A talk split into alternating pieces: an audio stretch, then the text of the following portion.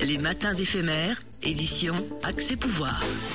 Alors, rebonjour Luc Ferland et Jean-François Artaud. Dominique Anglade, finalement, euh, elle était acclamée au PLQ. Euh, est-ce que ça vous surprend? Ben, Jean... Non, Jean-François, disons. Est-ce que, ça nous est-ce que ça nous déçoit? Euh, oui, énormément. Et je pense que les premiers déçus, ce sont les, les bons du Parti libéral du Québec. En fait, c'est exactement ce qu'on voulait éviter.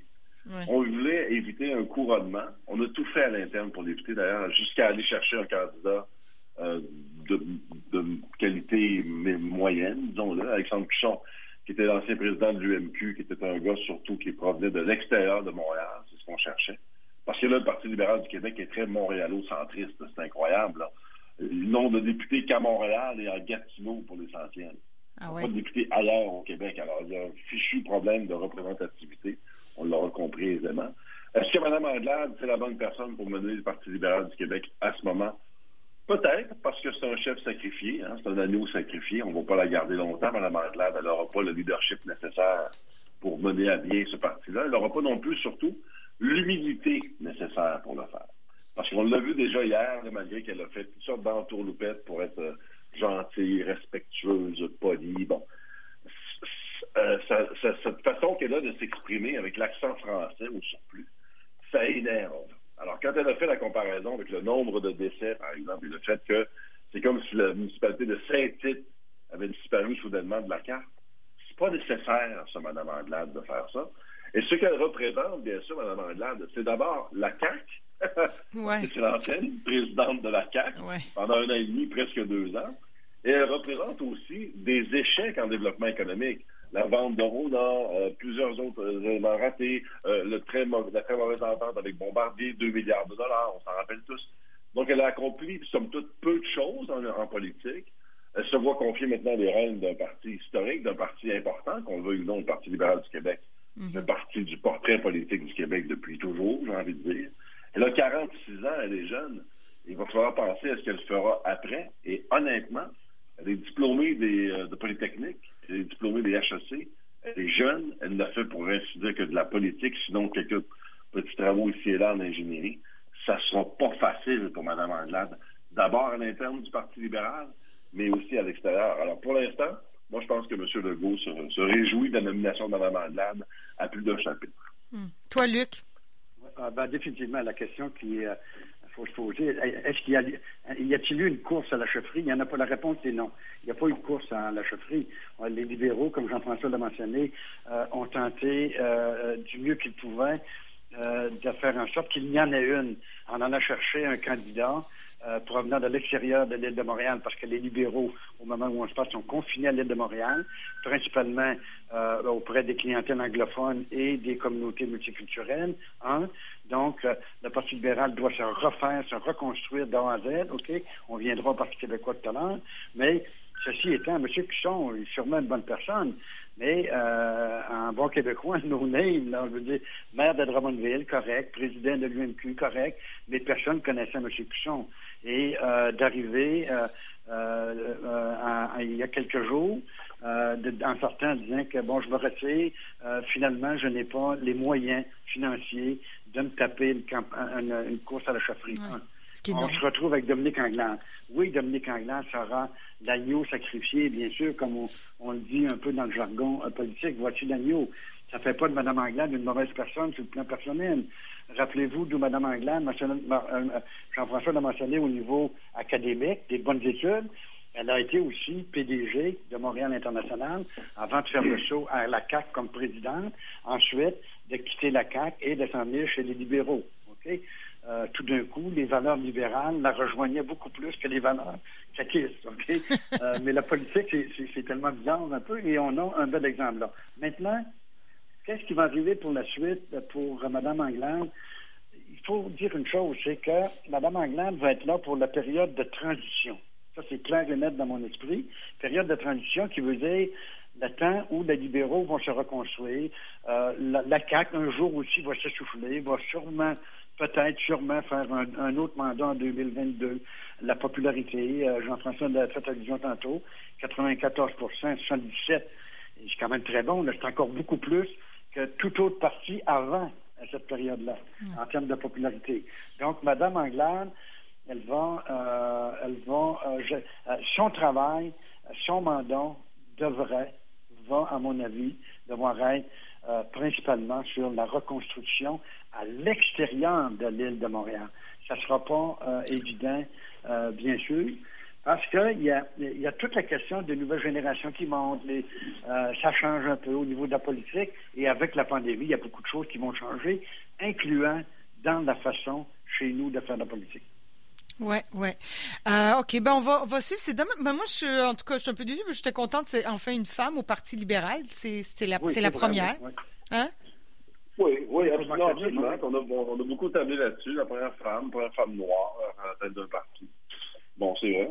Euh, dans des places de Luc euh, Ferrandez, qui a fait une sortie là-dessus, ça ne me tente pas d'en parler, mais enfin, bon. Non. Euh, donc oui, ça, ça c'est des points, c'est des points intéressants, mais c'est pas une, pas une leader, Dominique Anglade.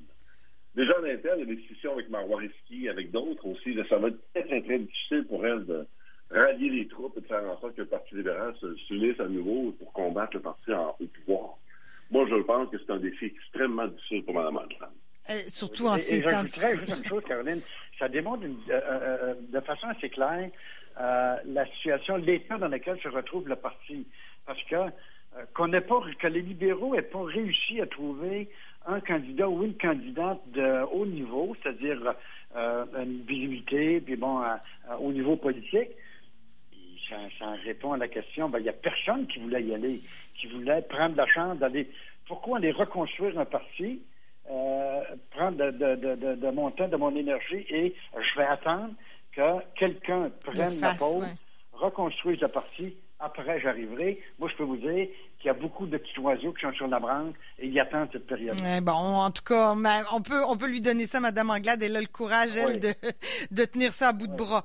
On, va suivre ça. Puis, du côté du PQ, comment ça se passe, là, la course à la chefferie? Là aussi, il y avait une course, mais on en entend moins parler, là. Je sais pas. Bien, évidemment. Ben, forcément, là, mais ça se passe, comment Jean-François, ça se passe, on ne le sait pas, là, il se passe rien parce que euh, le, le, parti a décidé, c'est correct, euh, au début de la pandémie, de, de, suspendre la course, c'est bon, tout à fait correct, la période, ça pourrait être pensable, ces choses-là.